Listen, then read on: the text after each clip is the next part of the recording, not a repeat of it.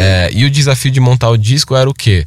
A gente tinha essa narrativa de um cara que não é um roteirista, então eu escrevi esse roteiro, mas eu não sou um roteirista. Então eu escrevi muito inspirado e prestando muita atenção em muitas coisas que eu estava vendo e pedi, pedindo dicas para algumas pessoas, é, assistindo cursos e tal, para tentar entender é, a, como funcionava essa dinâmica de escrever um roteiro. Por quê? Porque eu estava fazendo um roteiro no meio de um disco. Então eu não podia simplesmente fazer um audiodrama de uma hora. Não, eu tenho as músicas. As músicas são o cerne, são a, a linha de frente da parada. Foi muito desafiador para mim fazer fazer esse, esse trabalho, sabe? De fato, assim. Uhum. É, e confiar, né? Aquilo, tipo, beleza, agora é colocar na rua e confiar.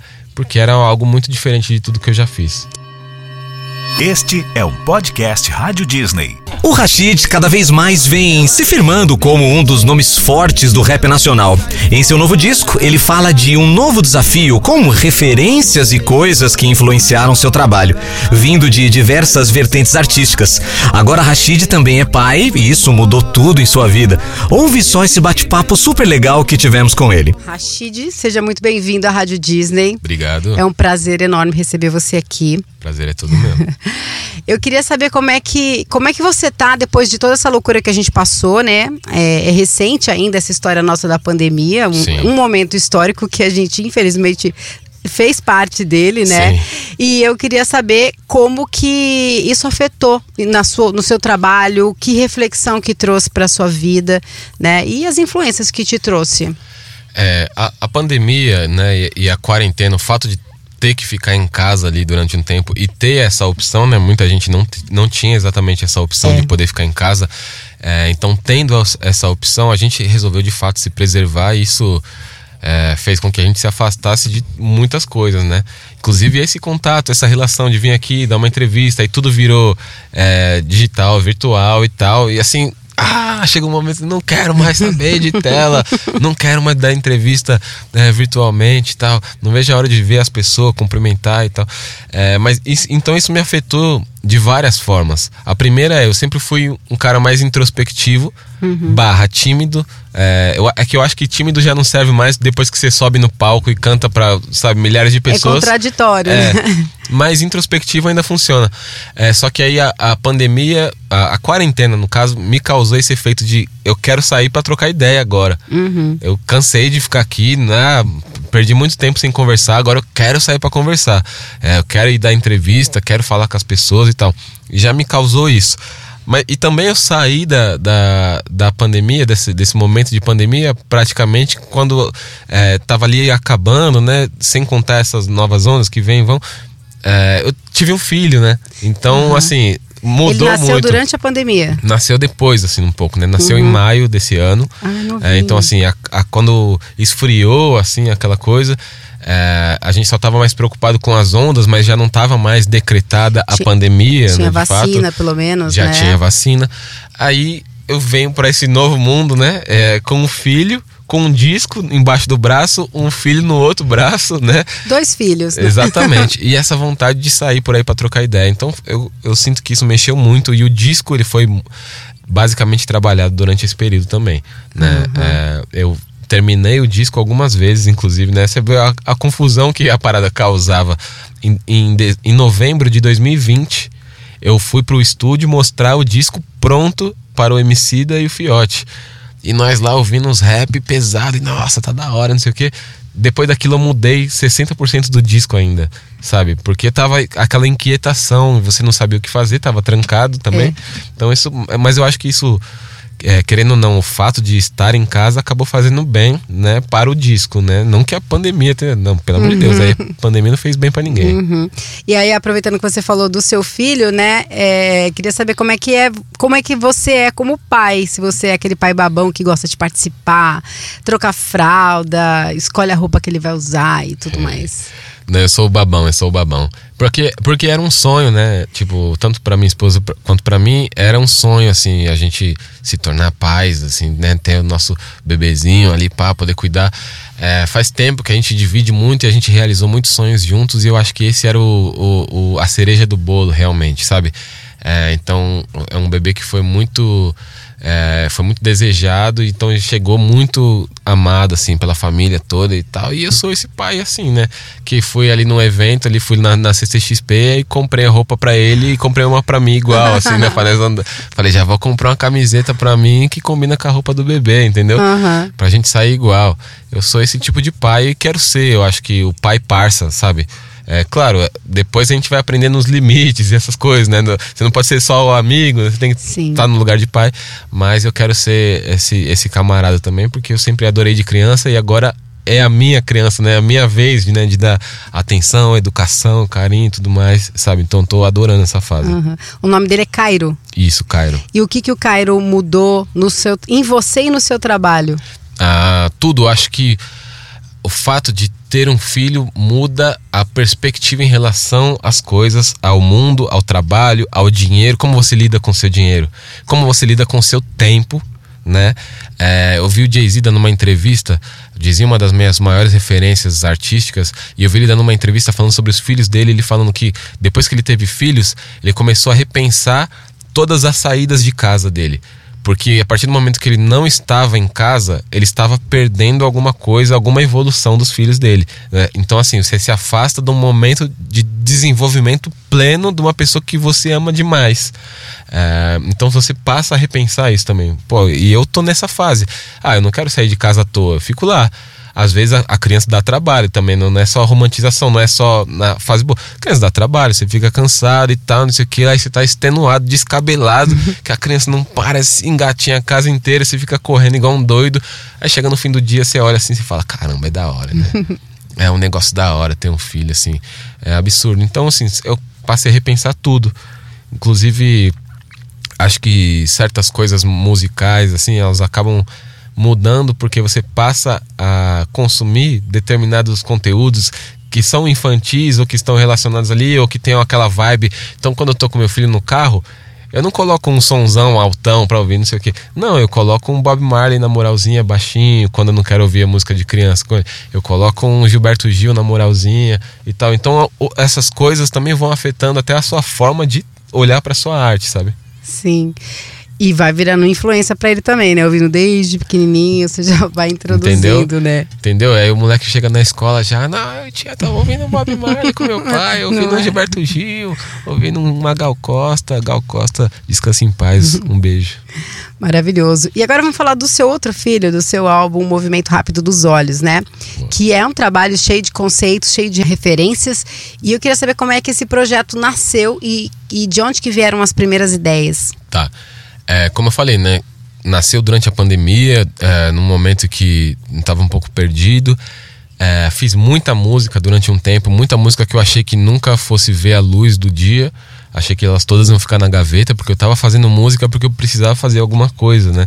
É, e aí algumas dessas músicas começaram a se tornar um esqueleto do que, do que do, daquele comecinho do disco.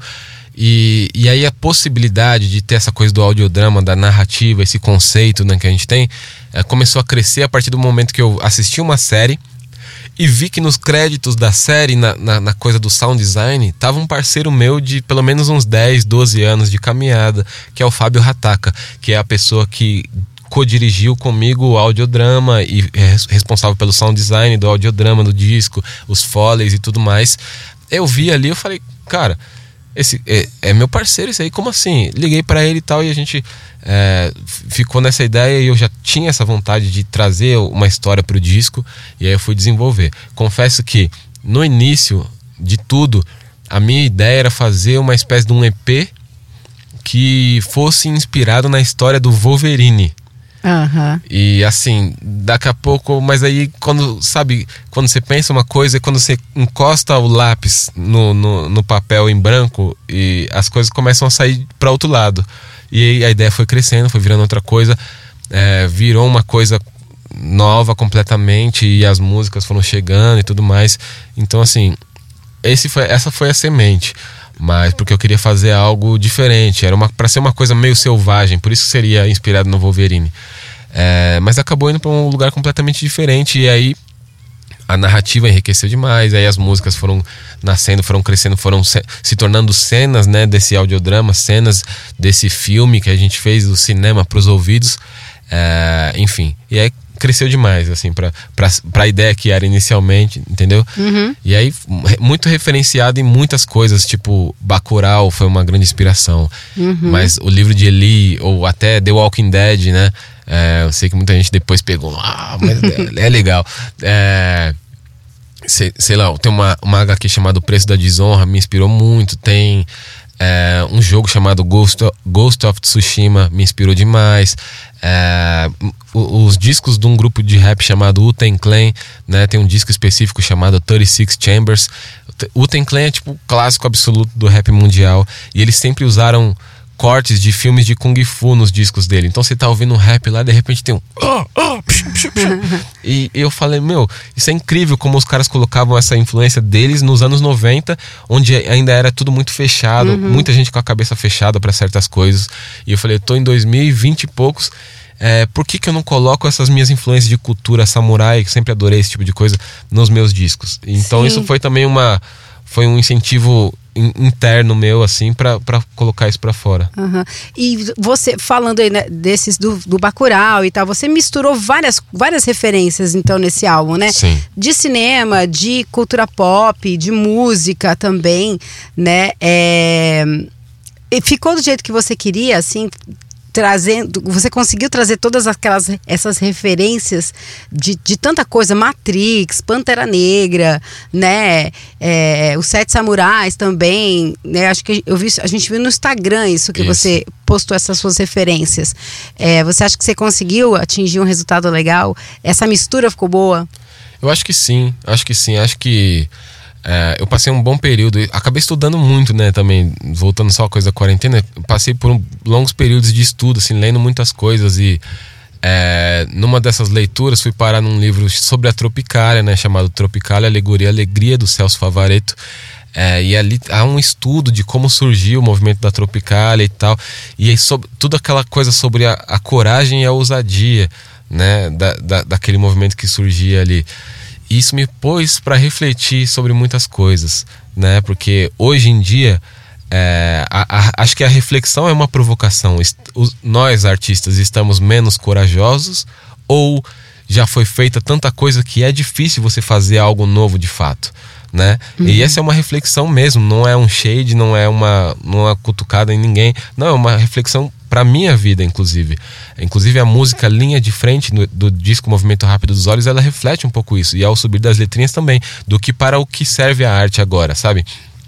É, refletindo muito sobre isso e vendo quantas referências esses caras, é, como o, o, o, Gil, o próprio Caetano, já colocavam, ou o Tom Zé depois, colocavam nas, nas suas músicas e tal.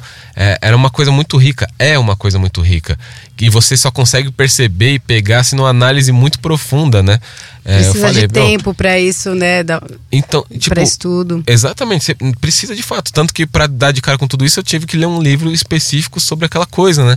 É, então, assim, esses caras fizeram dar certo. E assim, se eu quiser chegar no, no, na unha do dedinho do pé de algum deles um dia, eu preciso também ousar tentar colocar minhas ideias para fora. Sim. Então eu sinto que deu certo juntar todas essas coisas. Eu acho que deu liga ali no, na, na receita é, porque tava tudo muito interiorizado, não era nada superficial, assim, tipo, não peguei nada pa, para impressionar, era, são coisas que eu gosto, são coisas sobre as quais eu tenho propriedade para falar, muitas delas, né, é, coisas que eu estudo de fato e acompanho, é, e eu acho que é isso que dá a liga maior porque está uhum. interiorizado no eu do Rashid. Então é, o disco ali, ele, ele é basicamente um reflexo do, do meu eu. Do seu, saca? Uhum. É, não é uma coisa que eu coloquei, deixa eu trazer isso aqui porque o pessoal vai gostar. Não tem essa forçação de barra. Tem gente que consegue fazer isso e consegue fazer bem também, é, a ponto de ninguém nunca perceber. Mas eu acho que o que deu a liga para o disco, juntando tantas coisas, tem a Divina Comédia também. Então, assim, é. pô. Rashid, como assim você misturou o Ten Clan com a Divina Comédia com é, né, porque tava, é uma coisa que está interiorizada, sabe? Uma coisa sobre a qual eu fiquei pensando muito tempo e na hora de sair, saiu com a minha identidade, porque já estava interiorizada no meu, na minha personalidade. Sim. E agora sobre as parcerias, né? Eu sei que tem a Lineker, BK, Marisol Moabá, Dom L. Você fez as músicas já pensando nas pessoas, nos feats, ou isso aconteceu depois? Tá. É, para mim é sempre a música que manda mesmo, assim. Então eu tô fazendo a música é, e aí eu, sei lá, pô, essa música tem a ver com, muito a ver com a voz da Lineker. Essa música que a Lineker participa, uhum. desde o início, quando eu ouvi o instrumental a primeira vez, eu não sabia nem do que, que eu ia falar. É, eu pensava, nossa, isso aqui é Lineker pra caramba, tem muito a ver com ela, tem muito a ver, eu preciso falar com ela, preciso correr atrás, preciso não sei o quê. E aí, que bom que deu certo. Que muitas vezes não dá certo, né? Também, assim, às, às vezes as músicas acabam ou morrendo na gaveta, ou você tem que mudar o plano, fazer outra coisa. Mas eu sempre sempre pelo menos tento deixar com que a música peça Sim. a pessoa, né? Uhum. Então aí eu acho a, que tem o BK e a Marisol, pô, essa, essa música tem muito a ver com a voz dessas pessoas. É, de certa forma eu preciso visualizar ali, sabe? É, raramente, assim, não me lembro exatamente de ter uma música em que eu pensei na participação primeiro depois fui Sim. atrás. Uhum. Sei lá, tipo, tem coisas que são situações diferentes. Por exemplo, é, no disco anterior tem a Pipa Voada, é, que eu fiz com a Emicida. E só que era, o nosso papo era, pô, a gente precisa fazer outra música, né? Não precisa, eu tô fazendo um disco, ó, bota uma música nossa lá, vamos. Ah, beleza, então eu vou procurar uma coisa e eu te mando alguma coisa que eu achar que seja especial. E pá, surgiu. Mas aí também é uma conversa de muitos anos de amizade, tem uma uhum. sintonia, né? É, raramente eu penso, tipo, ah, preciso fazer uma parceria com a tal. E aí vou lá. Em cima dali você constrói, né? É, não, geralmente é a música que me pede, e aí vamos que vamos. Uhum. Vou, vou, eu tento falar com a pessoa. A gente tá tocando, né, Ver em Cores com a Lineker, que é, é maravilhosa. É incrível. Um presente pra gente.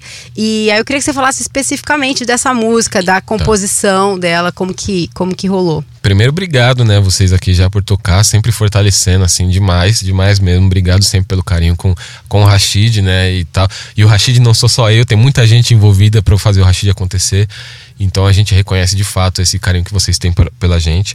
É, essa música, ela representa no disco um amanhecer, de fato.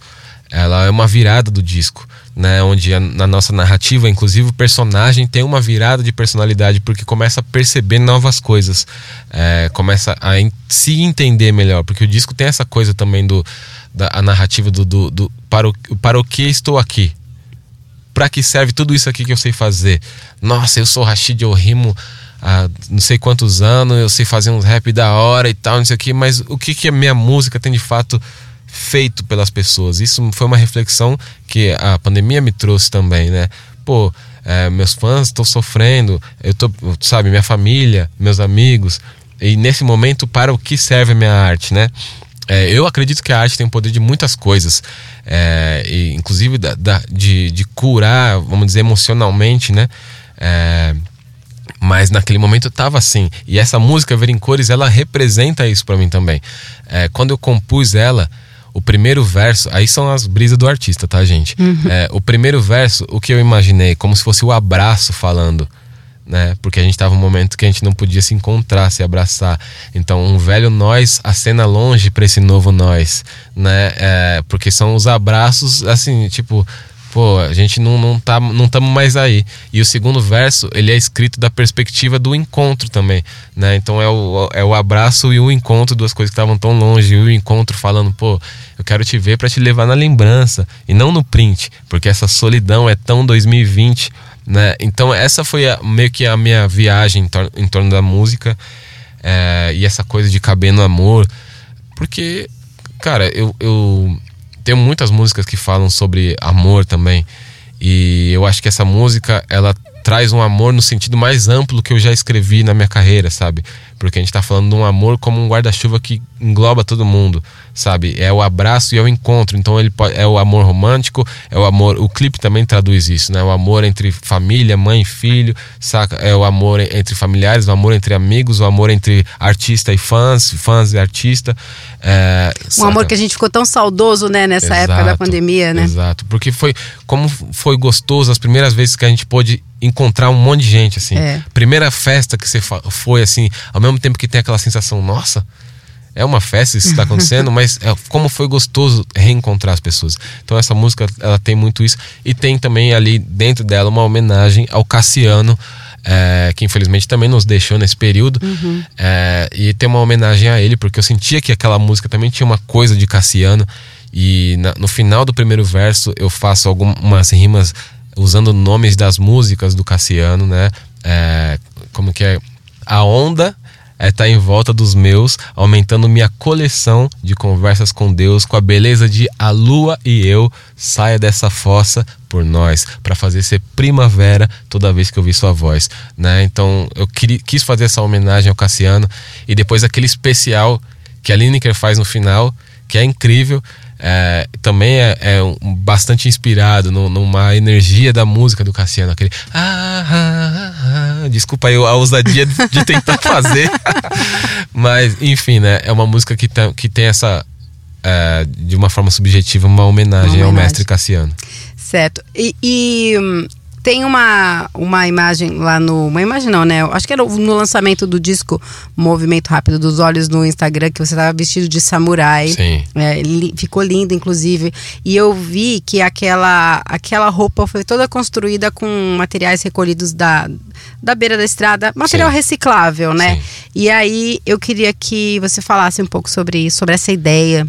Tá. É porque como a ideia, como essa ideia do da narrativa do disco. Ela, ela envolve uma coisa que é um futuro é, não muito distante, mas distópico, é, onde a sociedade deixou de dar certo como funciona e as, as pessoas tiveram que ir para as regiões de interior para tentar a vida, formar novas vilas, formar suas comunas e tal, e não sei o quê. E, e aí começou a haver uma escassez de, de recursos, né? Uhum. É, e ali dentro dessas vilas alguns grupos foram formados para defender é, a cada vila do, do, do, que seriam os ataques do, do vilão da nossa história, que é o patriarca, uhum. é, que vai ali cobrar imposto e atacar as vilas e pegar o que as pessoas têm. E quando esses grupos foram formados, é, naturalmente as pessoas já colocaram o nome deles. Ah, esses são os samurais, né? Porque esses são os caras que estão defendendo nós. Então não, necess... não é uma coisa de samurai oriental, por isso que eu sempre, eu sempre quando vou falar, eu, eu falo que é uma mistura de uma coisa como se visualizasse um filme do Akira Kurosawa, mas no cenário de Bacurau, porque é, é uma Sim. parada nossa, é uma parada aqui. É, e aí, essa ideia desse, desse, figurino é justamente por isso, porque os uniformes ou as armaduras dessas pessoas foram justamente pela escassez de recursos, foram construídas com coisas que eram encontradas ali. Então, peça de carro, borracha de pneu, é, palha de cadeira, e palha trançada, e tudo foi usado para fazer uma roupa ali que, ah, beleza, agora eu sei, esse cara aqui pertence àquele grupo ali que tá, tá aqui defendendo nosso, nosso pessoal, nosso povoado e tal.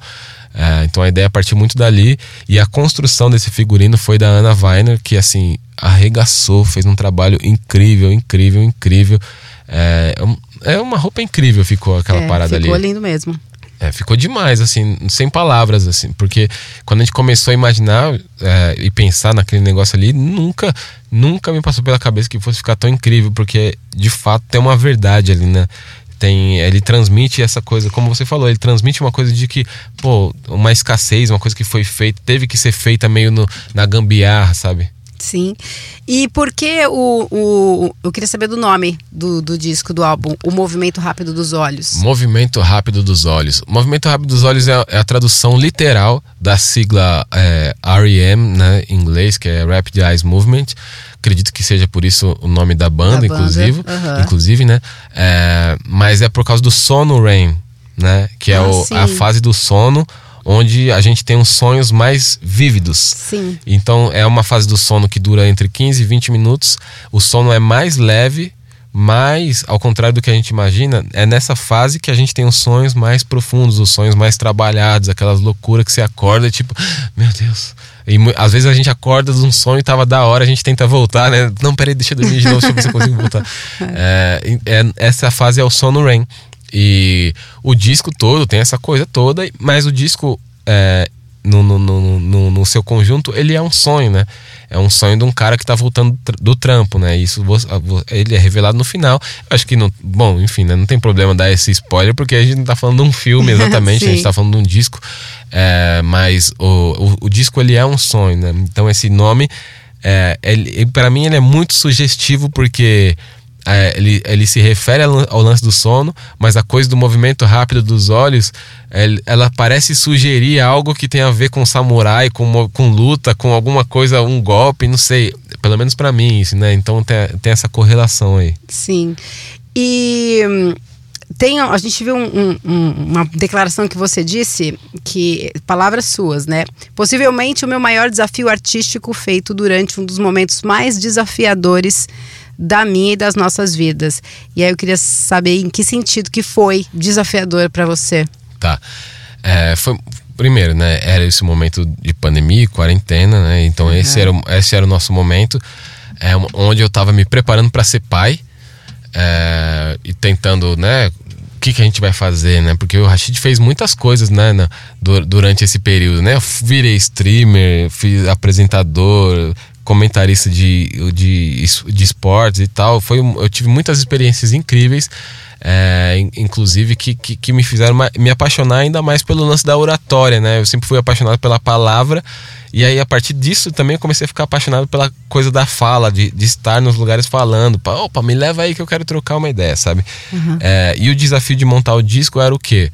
A gente tinha essa narrativa de um cara que não é um roteirista, então eu escrevi esse roteiro, mas eu não sou um roteirista. Então eu escrevi muito inspirado e prestando muita atenção em muitas coisas que eu estava vendo e pedi, pedindo dicas para algumas pessoas, é, assistindo cursos e tal, para tentar entender é, a, como funcionava essa dinâmica de escrever um roteiro. Por quê? Porque eu estava fazendo um roteiro no meio de um disco. Então eu não podia simplesmente fazer um audiodrama de uma hora. Não, eu tenho as músicas. As músicas são o cerne, são a, a, linha de frente da parada. Então eu tinha que usar pequenos trechos do disco de um minuto, um minuto e meio, no máximo dois, que é o, o maior trecho de fala, tem dois minutos ali, é, para contar uma história inteira. Então os diálogos tinham que ser muito objetivos, né? Para que para você ouvir sem ter aquela, ah, preciso pular e sair fora. É, então tinha que ser muito objetivo para conseguir contar toda uma história em, em, em, pequenos trechos, né? Que iam aparecer de vez em quando no disco e iam ser complementados pelas músicas. As músicas nem contam história. Se elas não tivessem as falas, elas funcionariam ainda como músicas do Rashid. Só que é incrível como as músicas dão mais significado pro audiodrama e o audiodrama dá muito mais profundidade para os sons. Então, assim, fazer isso tudo casar que foi um baita desafio. Assim, até perto de eu lançar, eu tava de cabelo em pé ainda, tipo, e aí, será que vai? Será que vai bater? Será que as pessoas vão gostar? Foi muito desafiador para mim fazer esse, esse trabalho, sabe, de fato, assim. Uhum. É, e confiar, né? Aquilo, tipo, beleza, agora é colocar na rua e confiar. Porque era algo muito diferente de tudo que eu já fiz. E eu queria saber assim, é, você tem. Queria saber se você tem uma relação muito próxima com seus fãs, de trocar ideia mesmo. E se eles influenciam no seu trabalho, se eles dão opinião, né? Que você tem essa preocupação se vai ser bem aceito, se, vai, se a galera vai gostar. E aí eu queria saber qual é o tamanho da influência que seus fãs têm nisso. Tá, eu, eu tenho uma relação próxima, assim, tem. Inclusive tem um grupo de fãs que é muito próximo da gente, assim, porque é, são fãs que estão em muitos dos shows, assim, especialmente os de, de São Paulo, que estão em, em, todos os shows praticamente, sabe?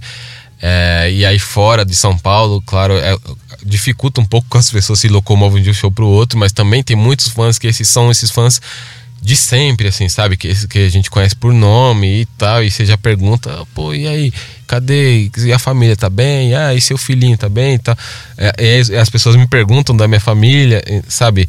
Então tem essa relação durante a quarentena, a gente fez algumas reuniões também, assim, virtuais com o pessoal, é, e foi uma experiência bem legal, porque ah, a gente não tava se encontrando nos uhum. shows eu resolvi fazer assim. Então a gente fazia uma vez por mês, mais ou menos. Na, não chegou a ser uma vez por mês exatamente, mas é, rolou algumas, assim, sei lá, alguns, alguns bons encontros onde a gente abria uma sessão lá e eu deixava eles perguntarem qualquer coisa, tudo. Vamos falar de o que vocês querem saber. Então a gente ficava lá duas horas, duas horas e meia, três horas conversando a ponto da minha, da minha esposa, que é, que é a pessoa que trabalha a minha carreira também, a Dani Rodrigues, ficar lá mandando mensagem. Ó, oh, Michel, vamos, Michel, pra quem não sabe meu nome, né, meu nome de batismo, Michel, chega, chega, tá bom, vamos dormir, acaba, desliga.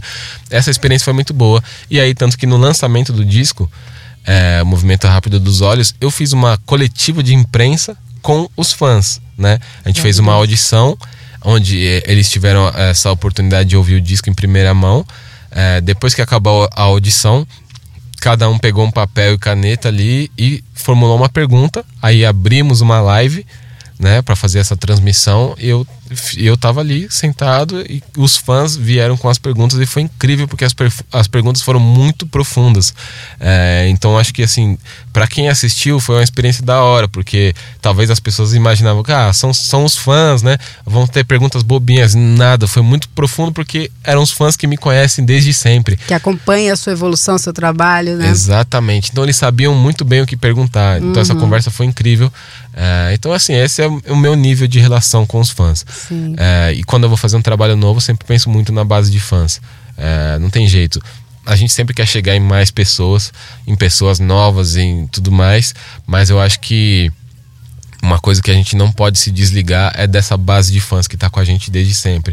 E eu acho que os grandes artistas que a gente tem, no mundo são esses são os artistas justamente que valorizaram muito sua base de fãs trabalharam por eles para eles e a partir deles cresceram, né? Foram expandindo e ganhando novos fãs e aumentando, inclusive, essa base, sabe? Então valoriza demais.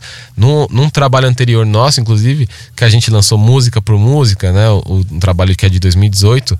É, é, a, a gente foi acompanhando esse feedback, inclusive, dos fãs, porque a ideia era lançar música por música para chegar num ponto transformar num disco e a ponto de se sentirmos se sentíssemos na época que os fãs não gostaram de determinada música como gostaram das outras, essa música não vai.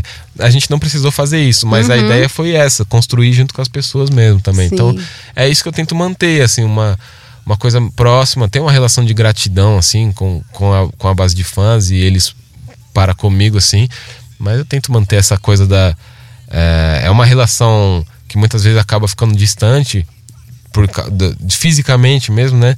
É, tem show que você não consegue atender, tem show que é muito grande, você não consegue, não dá para parar para tirar foto, ou tem show que você tem que sair correndo. Mas eu acho que nesse ponto, é, essa minha base de fãs que tá em todos os lugares, eles inclusive já compreendem, eles já inclusive sabem, ah, esse show aqui acho que vai ser difícil tirar foto, tá tudo bem. ah, esse show aqui vai dar para tirar foto, vai, vamos lá, Rashid, vamos tirar foto. Rashid, assim, por, por, esse nosso papo, a gente já percebeu que você é um cara que gosta muito de cultura pop, né? De, de cinema, de filmes e de série, enfim. Adoro. Game também. O que, que você tem assistido, jogado aí que você quer dividir com a galera? Tá, nesse momento eu tenho jogado o God of War, né? O novo Ragnarok, é, God of War Ragnarok. É muito bom, muito bom. Adoro, sou muito fã da franquia e tô adorando.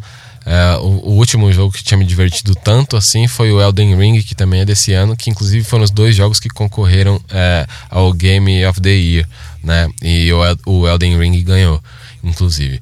É, e é muito bom de fato, vale a pena. E assim, assistindo, nesse momento eu não tô assistindo nada, né? Meu filho tem sete meses, né? não é, dá, né? É muito difícil assistir.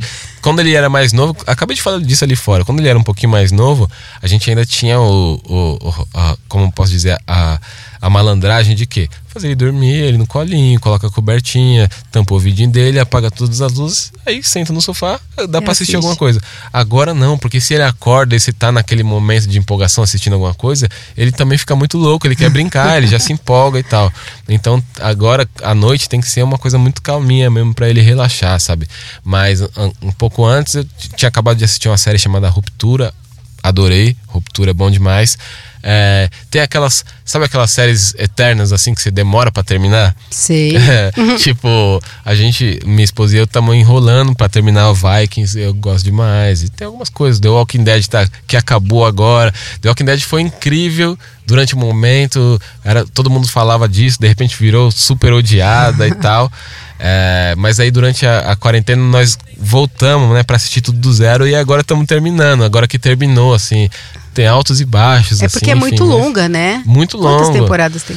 Ah, eu acho que essa. Putz, eu nem é sei um que monte, temporada é essa. É, muito, é muita temporada. É, eu... eu nunca vi, eu tenho preguiça, porque é muito é. grande. Não, e tem um momento que é muito bom. É incrível mas depois as pessoas abandonaram porque foi ficando difícil. É que eu sou apaixonado pelo esse universo de universos de samurai e de zumbi. Eu adoro. Eu vou assistir. Eu pelo menos eu vou dar uma chance, sabe? Eu sei. É, então assim, por exemplo, tô muito hypado para assistir The Last of Us que vem por aí, que é um jogo incrível e aí vem a série.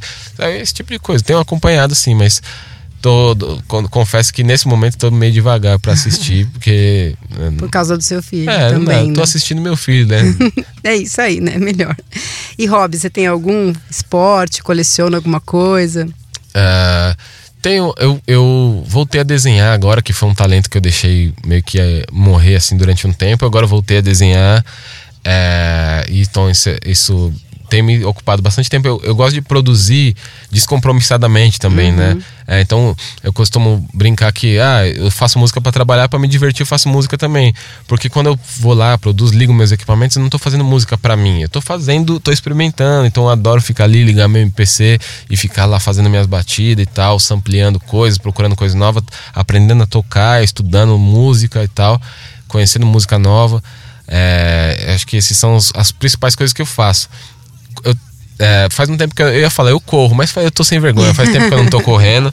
Tava treinando, por causa do disco, inclusive fui treinar a lutar Kenjutsu, que é a luta dos samurais de fato.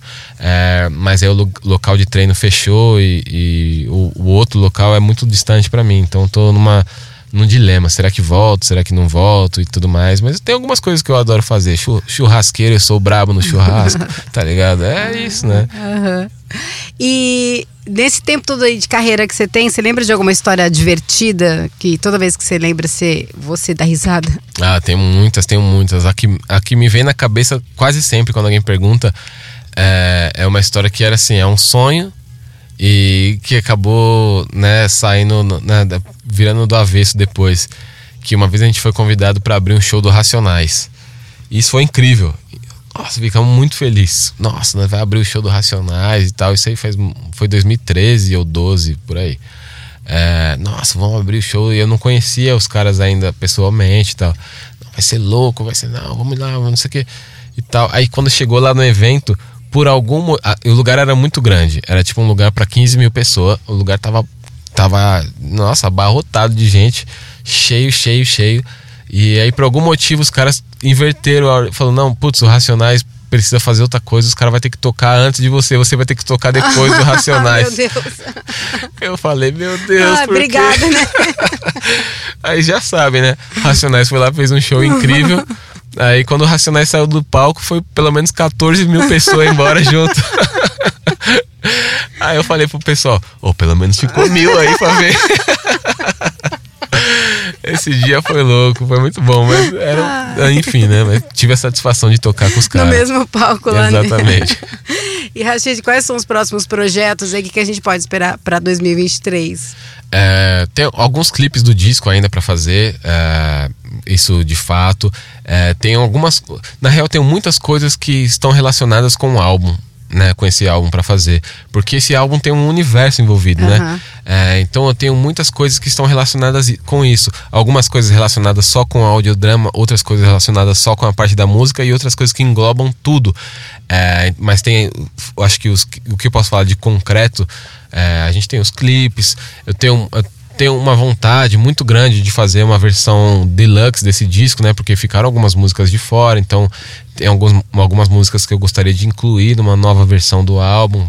Vamos ver, se, acredito que isso aconteça, assim, mas são as coisas concretas. Mas tem muitos outros projetos que eu quero é, trazer para aumentar essa experiência, movimento rápido dos olhos para as pessoas, sabe? Sim. É, para que as pessoas entendam mais é, e tenham a oportunidade de conhecer um pouco mais dos personagens, conhecer um pouco mais das ideias dos feats por trás das suas participações nas minhas músicas e tal. Enfim, algumas coisinhas que eu quero fazer. Pro ano que vem eu quero trabalhar bastante nisso. Tem um projeto literário que tá, tá sendo finalizado também. Acho que isso vai ser um momento muito especial. É, e tem no ano que vem uma, um trabalho muito especial meu vai completar 10 anos, né? Que é uma mixtape chamada Confundindo Sábios. É, que foi um, um, marco na minha carreira, assim, para os meus fãs e tal. Um clássico da carreira do Rashid. É, então eu quero fazer algo muito especial para isso também. Mas isso aí é só lá pro final do ano, porque é de setembro, é só o segundo semestre e uhum. tal. Mas eu quero fazer algo, sabe? já estamos levantando planeja planejamentos, não vou entregar aqui, mas, é, mas a gente vai fazer algo muito especial para isso também, porque eu acho que merece. É, é um trabalho que virou a chave, virou a mesa, literalmente, né? Porque tem uma música chamada Virando a Mesa ali nesse, nesse trabalho, mas é um trabalho que virou a mesa pro Rashid, assim. E se hoje te perguntarem, né, pra gente fechar, se hoje te perguntarem quem é o Rashid, o que que você responde? Pai do Cairo. É, eu vou responder, acho que vai ser a primeira coisa. Pai do Cairo, e rapper nas horas vagas. Maravilhoso. Rachid, muito obrigada por esse papo, foi incrível. Obrigado. Quero que você saiba que as portas aqui da Rádio Disney estão sempre abertas para você e a gente deseja todo sucesso do mundo, que você merece demais. Ah, obrigado, obrigado sempre pelo carinho. Já falei, vou falar de novo. Obrigado pelo carinho, pelo respeito. Valeu sempre, Rádio Disney também. Tamo junto. Sempre que precisar, quando eu estiver passando aí na rua, vou dar um pulinho aqui pra trocar Isso, ideia. Isso, pode subir, pode subir. Tamo junto. Tamo junto. Pra sentir a luz do sol e despertar, ver em cores outra vez,